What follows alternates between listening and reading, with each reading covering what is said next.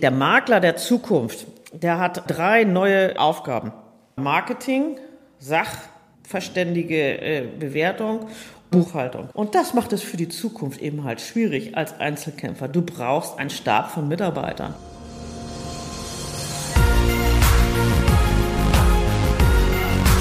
B und P Business Talk. Der Wirtschaftspodcast aus der Metropolregion Hamburg. Präsentiert von Business and People. Ja, hallo, mein Name ist Tobias Pusch. Mit meiner Firma Wortlieferant produziere ich diesen Podcast. Diese Episode ist ein echter Leckerbissen für alle Immobilienliebhaber, denn Redakteur Wolfgang Becker und ich haben in Flehstedt Karin Ulrich besucht. Wer im Landkreis Harburg wohnt, da weiß natürlich Karin Ulrich, das ist so hier die Ikone äh, des Makelns, würde ich fast sagen. Viele Menschen kennen sie, sei es aus ihrer Werbung oder weil sie vielleicht auch mit ihr gemeinsam Immobilien geh- oder verkauft haben. Jedenfalls ähm, ist die gute Dame schon äh, lange im Geschäft und hatte ein paar ganz interessante Themen am Start. Nämlich zum einen das Bieterverfahren. Das ist eine andere Art, wie man eine Immobilie verkaufen kann, die sich jetzt auch hier so mehr und mehr durchsetzt. Und äh, das andere Thema ganz generell die Zukunft des Maklerberufs. Es ist eine sehr spannende Episode geworden. Ich wünsche viel Spaß beim Zuhören. Wir sind heute in einem nagelneuen Haus in Flehstedt im Immobilienkompetenzzentrum von Karin Ulrich, sitzen in dem schicken Besprechungsraum und machen einen Podcast zum Thema Bieterverfahren. Darauf kommen wir noch im späteren. Karin, als erstes würde ich dich gerne mal fragen, Kompetenzzentrum, wie bist du auf die Idee gekommen? Ja, wir haben hier mehrere Sachen zusammengeführt. Als Partner haben wir hier Dr. Klein mit Dr. Klein Finanzierung und Versicherung. Dann machen wir natürlich die klassische Makelei. Dann haben wir Dekra Gutachter 2 hier mit drin. Den Immobilienverkauf, so wie wir ihn alle kennen, die Immobilienrente, die Vermietung und letztendlich auch die äh, Überprüfung von Bebaubarkeiten von mhm. Grundstücken. Wie siehst du im Moment so insgesamt die Immobilienentwicklung? Du bist ja überwiegend tätig hier im Bereich Seevetal bis nach Hamburg rein und das mhm. ganze Umfeld, mhm. Landkreis Harburg. Wie, wie ist die Lage? Der Markt ist wirklich in ständiger Bewegung, äh, in, äh, zurzeit natürlich stark steigend und nach wie vor. Nach wie vor.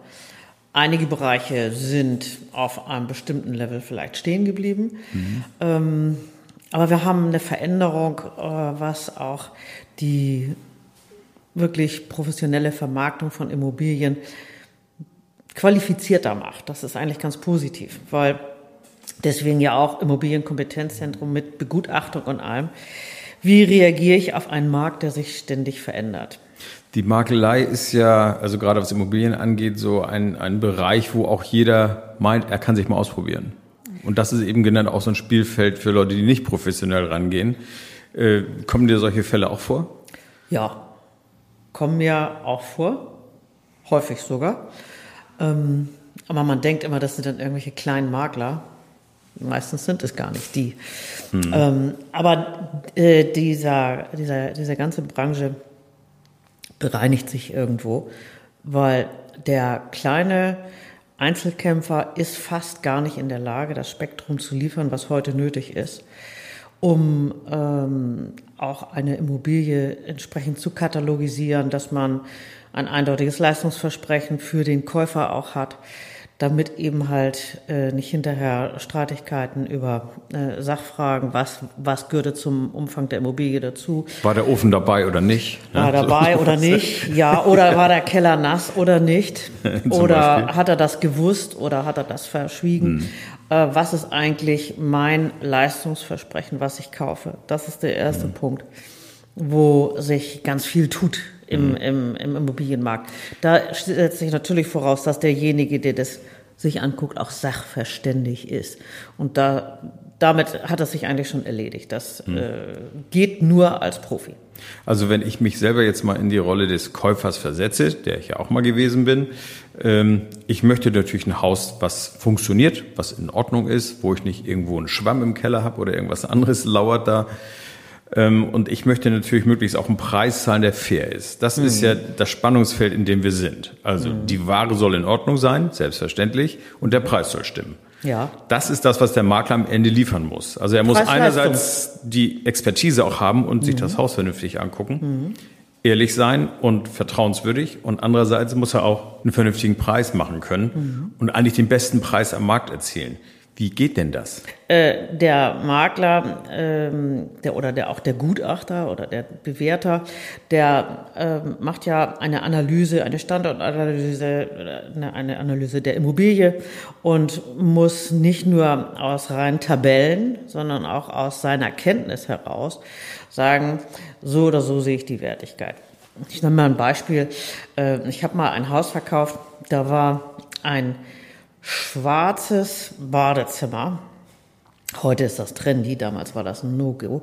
Mit Edelstahl-Waschbecken, Edelstahl-Badewanne und Edelstahl-WC. Die, ja, Ich aber die Leute, die Leute haben ein Vermögen dafür ausgegeben. Das war sehr teuer und die ganze Immobilie war auch überall mit Fliesen in, in Schiefer auch an den Wänden versehen. Das hat sehr viel Geld gekostet. Alle schwarz drin? Alles schwarz. Gothic. Äh, ja. ja, es hat sehr viel Geld damals gekostet. Und jetzt kommt die Bewertung des, äh, des Immobilienmaklers. Jetzt kannst du eine Sachbewertung machen. Dann sagst du, die Wände sind alle aus Schiefer und Marmor. Und wir haben hier hochwertige Materialien. Dann bist du in der Sachbewertung oben. Aber der Markt wird es mir nicht wiedergeben, weil für die meisten Leute reißen es raus. So, und das ist so, da fängt erstmal der, der, der Makler an. Oder er sagt, das ist ein Haus, was es so nicht gibt. Wer das sucht, wird dafür besonderes Geld bezahlen. So, und das ist die Kunst. Da musst du aber die Stecknadel im Heuhaufen finden. Findet man, weil es ist ja die Kunst, äh, die, die Immobilie so zu zeigen, dass sie denjenigen findet, der da genau passt. Und wenn du jetzt sagst, ich möchte als Käufer eigentlich die Sicherheit haben, dass ich fair gekauft habe, du möchtest eine Immobilie haben, die dich glücklich macht und wo deine Sorge, dass sich das finanziell irgendwann überholt, äh, ja, weitestgehend reduziert ist, soweit es geht. Nun haben wir eine besondere Lage durch die besonders niedrigen Zinsen, aber andererseits auch hohe Baukosten und so weiter, werden Häuser im Moment sehr teuer gehandelt. Also die Preise sind durch die Decke. Es geht auch immer noch höher. Man glaubt das irgendwie schon gar nicht mehr. Und es gibt ja auch schon die Unkenrufe nach dem Motto, der Peak ist erreicht, aber irgendwie ist er doch noch nicht erreicht. Es geht also immer noch irgendwas, weil das Geld irgendwo hinfließen muss. Also fließt es in Immobilien. Wenn ich so eine Immobilie sehr teuer eingekauft habe und dann ja auch finanzieren muss, besteht ja auch immer die Gefahr, dass sich die Zeit mal ändern. Die, bestand, besteht, die, die Gefahr bestand grundsätzlich schon immer. Dann habe ich also ein Haus finanziert, was eigentlich überbewertet ist, weil der Markt es dann nicht mehr hergibt. Äh, Besteht die Gefahr? Ja, dann gehen wir davon aus, dass morgen die Immobilien in Deutschland äh, äh, fallen und keiner mehr hier kauft. Das ist sehr unwahrscheinlich. Wir werden trotzdem eine wachsende Weltbevölkerung haben und äh, Grund und Boden ist nicht mehrbar. Und äh, ich sehe das so, gut, es kann vielleicht sein, dass wir dann vielleicht mal ein paar Jahre haben, wo es stagniert, aber und dann ist es so, würde ich an allem anderen auch verlieren, dann gibt es gar keine Sicherheit mehr. Aber gewohnt wird immer, zu welchem Preis ich auch immer kaufe, gewohnt wird immer. Deswegen äh, das mit der Blase oder zu teuer, das sehe ich gar nicht so. Gut, und wir sind hier natürlich auch im Hamburger Umfeld. Das macht sich natürlich besonders bemerkbar, weil, ich sag mal, dieser berühmte Ausdruck Speckgürtel, ne? man muss ihn nicht mögen, aber es ist ja in der Tat so. Da sind wir hier eigentlich in einem Ort oder in, in einer Region, sage ich mal, die funktioniert. Und das, gibt, Ja, das zieht sich ja bis weit rein, bis zum Heidekreis mittlerweile. Wo noch mehr Wachstum kommen wird. Wir waren vor 10 oder 15 Jahren, da haben wir ganz schockiert manchmal die Immobilienpreise aus München verfolgt und haben Ja. gesagt, na, wer äh, kann denn das bezahlen? Ja, unter heutiger Sicht ist das, was wir damals als äh, ein völlig überzogene Markt gesehen haben, ja, der hat sich leider verdoppelt. Also der Ja. war aus damaliger Sicht überzogen. Wir sind hier in einer Metropolregion und diese Region wird sich entwickeln, weil das hat, haben wir natürlich auch durch Corona gemerkt, äh, dass sich äh, Homeoffice funktioniert in vielen Sachen. Das wird für junge Familien, die in, in Hamburg einfach nicht den Raum finden, weil äh, da auch sehr kostspielig ist. natürlich Möglichkeiten geben, auf dem Land zu leben. Und Die ziehen das- jetzt raus, klar. Ja. Dann, äh, um mal äh, nochmal darauf zu kommen, was wir jetzt für unterschiedliche Vermarktungsformen für den Makler haben. Also, ähm, um mal auf das Bieterverfahren einzuleiten. Ähm, der Ver Verkäufer und der Käufer. Für mich ist ja immer wichtig, wenn ich etwas kaufe, ist das, was ich da kaufe, auch wirklich so marktentsprechend. Natürlich freuen wir uns alle, wenn wir was für die Hälfte des Marktpreises Na, die Schnäppchenjäger, ne, klar. aber wir gehen mal davon aus, dass äh, in erster Linie wollen wir etwas haben, was marktgerecht ist und was uns alle ruhig schlafen lässt. Und dieses Bedürfnis ist auf Verkäuferseite genauso wie auf Käuferseite. Und äh, hieraus haben wir jetzt zusammen mit ähm, der grundsätzlichen Analyse der Immobilie dieses Bieterverfahren entwickelt, was beiden Seiten eigentlich eine sehr große Transparenz gibt, wie ist der Preis der Immobilie. Das Bieterverfahren läuft folgendermaßen ab. Äh, Eine Immobilie wird bewertet, mit dem Verkäufer wird der Bewertungspreis kommuniziert, dann wird die Immobilie ähm, angeboten zum freien Angebot. Das heißt, Kaufinteressenten können sagen, ich gebe Summe X. Steht da schon ein Einstiegspreis oder irgendwie so, oder so ein Zielpreis, irgendwie eine Orientierung? Also äh, üblicherweise äh, fängt das Bieterverfahren wirklich bei einem Euro an.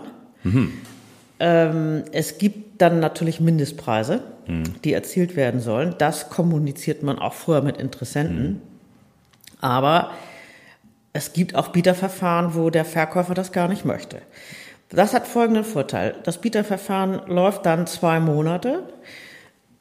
In, da kann jeder gucken, jeder kriegt alle relevanten Unterlagen zu dieser Immobilie, die nötig sind, um sofort innerhalb von 24 Stunden seine Kreditanfragen starten zu können.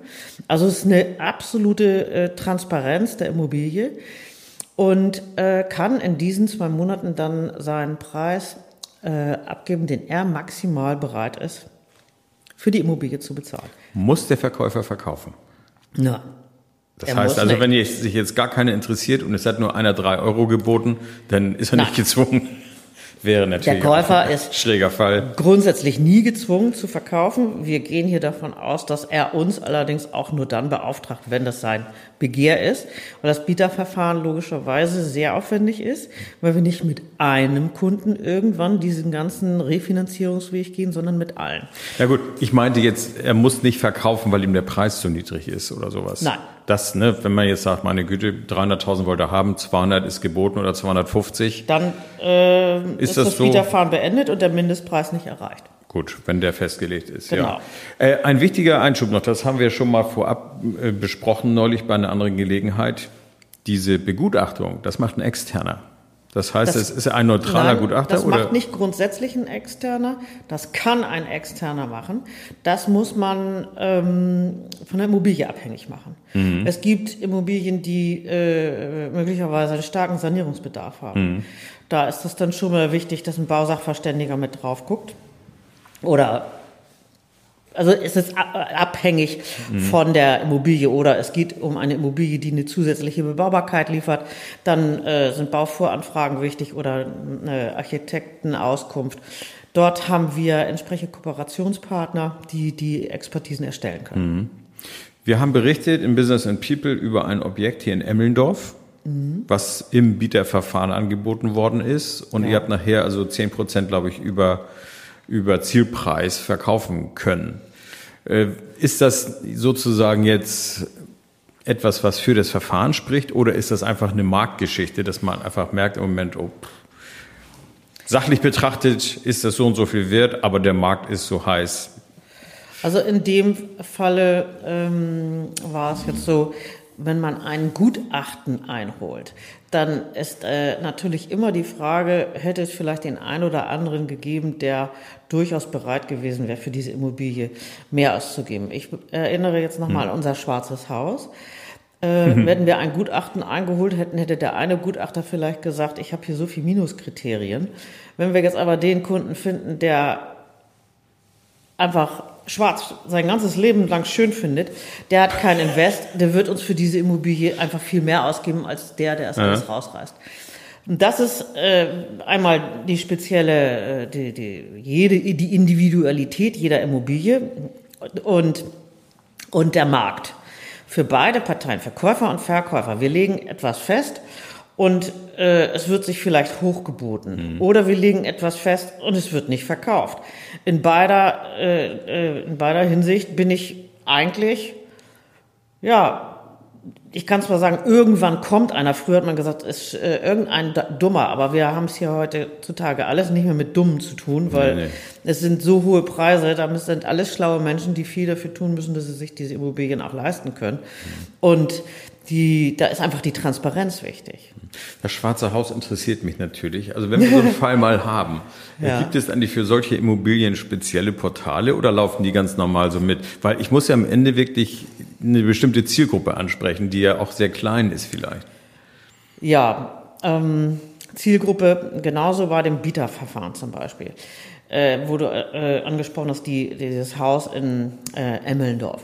Das hat letztendlich jemand gekauft, der die Immobilie erhält. Der Gutachter und auch viele andere haben gesagt, das wird ein Bauprojekt, weil das Grundstück eine hohe Bebaubarkeit hat. Es hat ein Liebhaber gefunden. Er will es echt behalten? ja, und der macht das wieder fertig. ist ja Das ist, klasse, ja. im Übrigen, äh, finde ich das grandios. Und es Ja. ist auch jemand, der wirklich Ahnung von dem hat, was er da tut. Ähm, das ist zum Beispiel auch so ein klassischer Fall, dass man natürlich auch die gutachterliche Sicht selbstverständlich aus einem bestimmten Abwertungszustand einer über 100 Jahre alten Immobilie, die für null bewertet hat. Und nun kommt nämlich genau derjenige, der da die Liebhaberei drin sieht und sagt, das sind Jugendstillelemente. Und wie will man die denn bezahlen? Das Ja, stimmt, ja stimmt. Ja, ja, genau. Da hast du Und- den also gefunden. Ja, wodurch haben wir den gefunden? Wir haben dort eine sehr aufwendige Werbetrommel gerührt. Wir haben die örtliche Presse mit reingenommen. Wir haben dich äh, mit informiert. Wir haben äh, in allen möglichen Social-Media-Kanälen wie Instagram und Facebook dieses Objekt präsentiert. Wir haben eine eigene Homepage sowieso für die Bieterverfahren. Äh, Weißes Haus am See, karenulrich.de.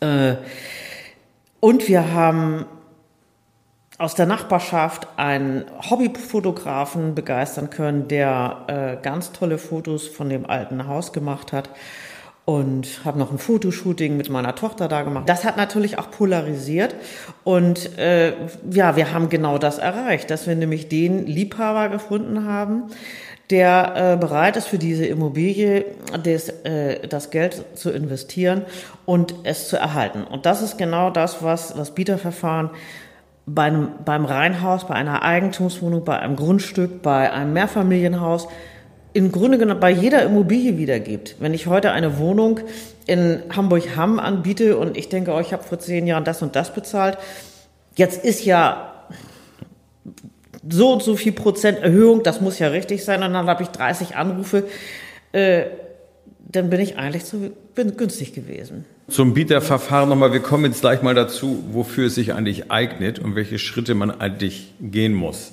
Kannst du vielleicht erstmal so das, das Verfahren des, Ja.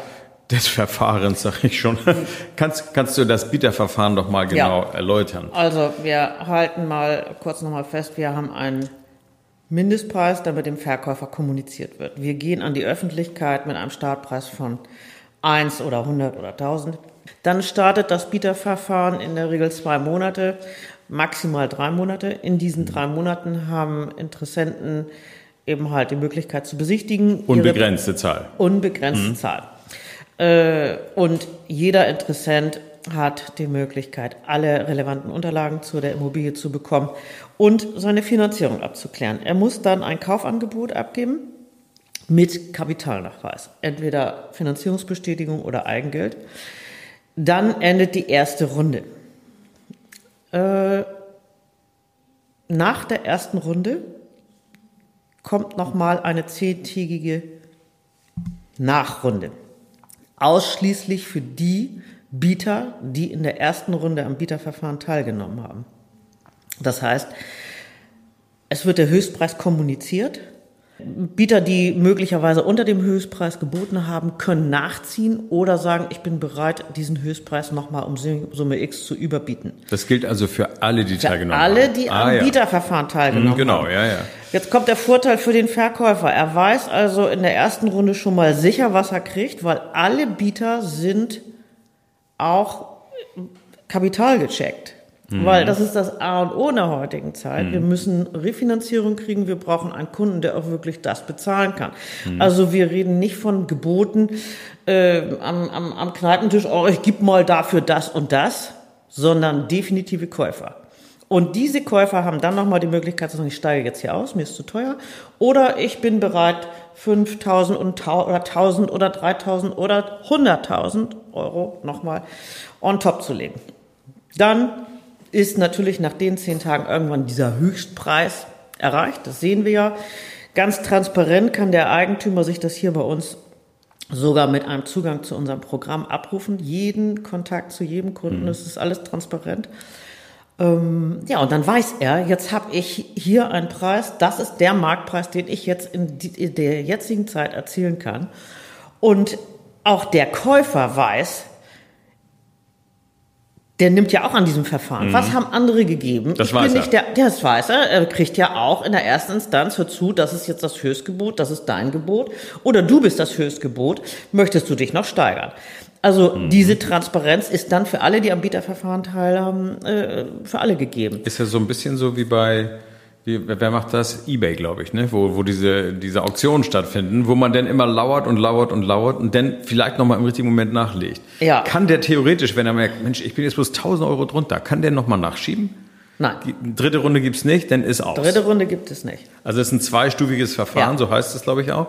Ja. Und dann habe ich aber auch volle Transparenz. Und das ist natürlich Ja. eine, eine, eine sehr coole Sache für alle Seiten. Ja, volle Transparenz hast du als Verkäufer. Als Käufer hast du nur in der ersten Runde die volle Transparenz. Ah, ja.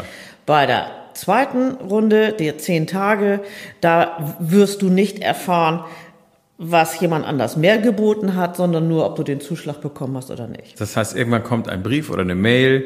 Herzlichen Anruf, Glückwunsch, Herr Becker. Genau, Die 10 Millionen Villa ist jetzt Ihre. genau.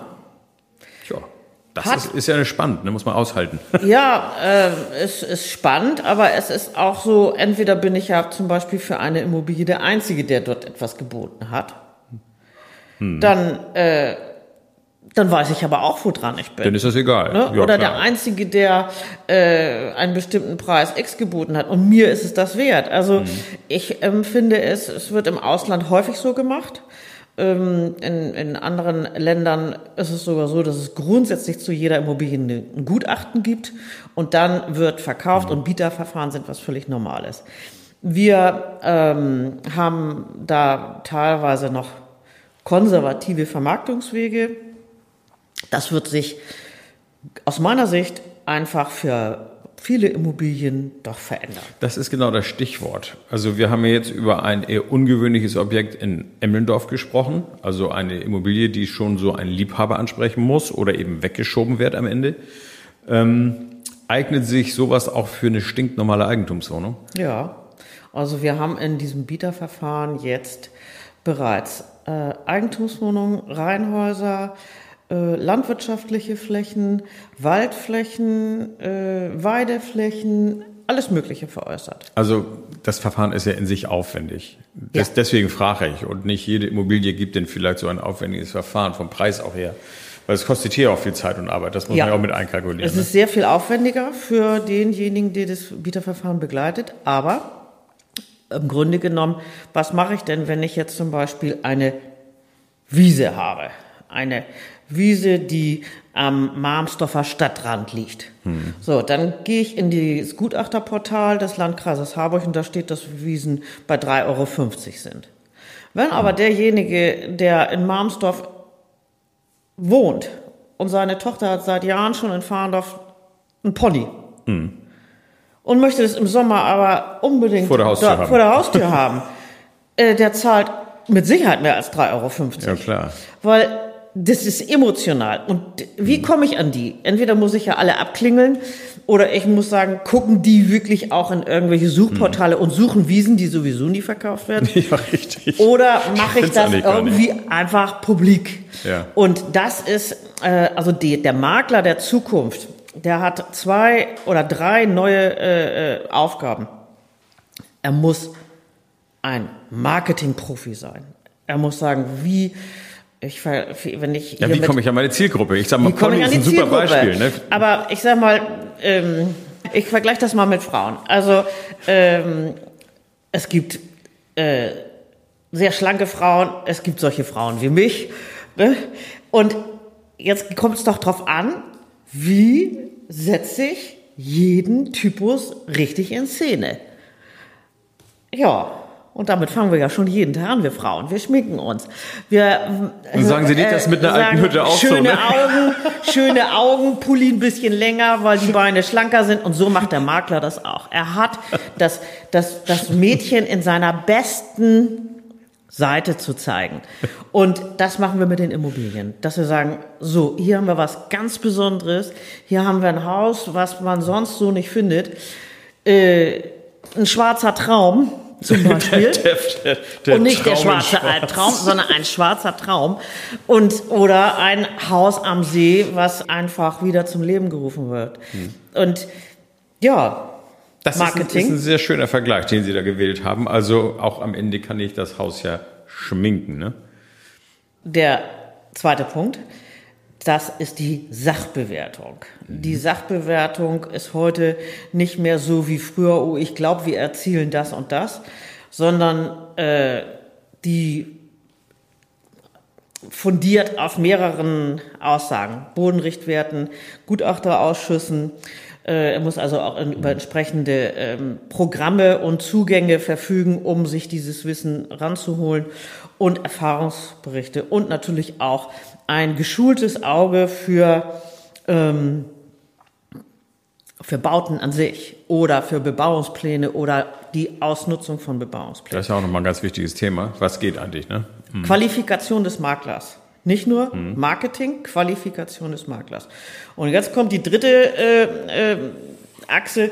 Ich sage mal, das ist die Buchhaltertätigkeit des Maklers. Explizites Aufarbeiten aller relevanten Verkaufsunterlagen. Hört sich so leicht gesagt an, aber ich sag mal jetzt eine Zahl, die, die wo, wo du vielleicht sagen wirst, das ist ja, wie kann sie das sagen? 80 Prozent der Immobilienbesitzer haben noch nicht mal 30 Prozent der relevanten Unterlagen zusammen, die sie zu ihrer Immobilie eigentlich bräuchten. Doch, das glaube ich ungesehen. Da sind so viele Sachen, weil man früher hat man einfach gekauft zum Notar, Grundbuch, das war's. Aber wir sind ja jetzt eben halt in einer Region und auch in einem Land, wo alles immer enger wird, immer katalogisierter wird. Wir wollen Sicherheiten haben beim Kauf. Wir wollen nicht, dass auf einmal einer durch den Garten geht und sagt, ich habe hier aber ein Wegerecht, das habe ich vor 70 Jahren eingetragen. Zum Beispiel, ja, ja. Oder du darfst dein Haus gar nicht baulich verändern, weil du fährst über meinen Weg und da hast du zwar eine von Opa Hein eine Vereinbarung, die haben wir auch unterschrieben, Mhm. aber sie ist nicht eingetragen im Grundbuch.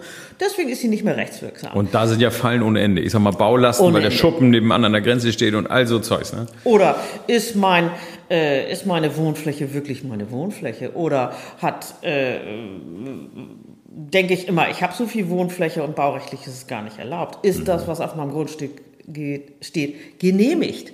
Und wo ist eigentlich meine Flurkarte? Die, der Klassiker. Ja, und was bedeutet eigentlich die und die Eintragung in meinem Grundbuch? Ich glaube, dass viele Leute noch nicht mal ihr Grundbuch sich jemals angeguckt Und haben. wieso ist da noch eine Hypothek drauf? Genau. Oder bei Eigentumswohnungen. Es gibt unterschiedliche Arten von Teilungserklärungen, die auch unterschiedliche Verpflichtungen mit sich bringen und auch Verpflichtungen für die Zukunft. Bei Pachtverträgen. Ach, ich könnte das jetzt so weit ausführen. Das ist ein Riesenfeld, ne? Und Das da musst du halt genau gucken. Genau, das ist neben der Sachverständigenbewertung die, die Buchhalternase des Maklers, äh, dass er das wirklich alles klar und ja, gewissenhaft zusammenträgt und auch nichts vergisst. Baulasten, Altlasten, Kataster und, und, und. Jetzt haben wir drei Bereiche. Einmal Marketing, Sachverständige äh, Bewertung und ich sage jetzt mal die Buchhaltung. Per se wissen wir, dass diese drei Bereiche ja schon so unterschiedliche Charakteren vereinen. Und das macht es für die Zukunft eben halt schwierig als Einzelkämpfer. Du brauchst einen Stab von Mitarbeitern, weil die, äh, der, der gute Verwalter, der wirklich mit einem konzentrierten Blick darauf guckt, was sind hier für Unterlagen, wo habe ich vielleicht noch eine Falle, damit der Käufer sicher ist, der arbeitet ganz anders als derjenige, der bei mir hier zum Beispiel Social Media bedient.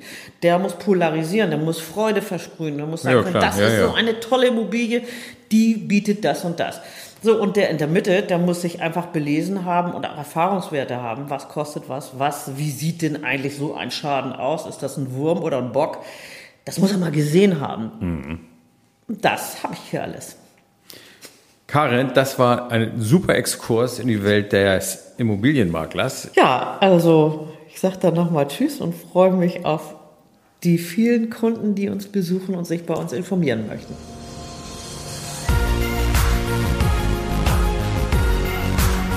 Das war der B&P Business Talk. Der Wirtschaftspodcast aus der Metropolregion Hamburg. Präsentiert von Business and People.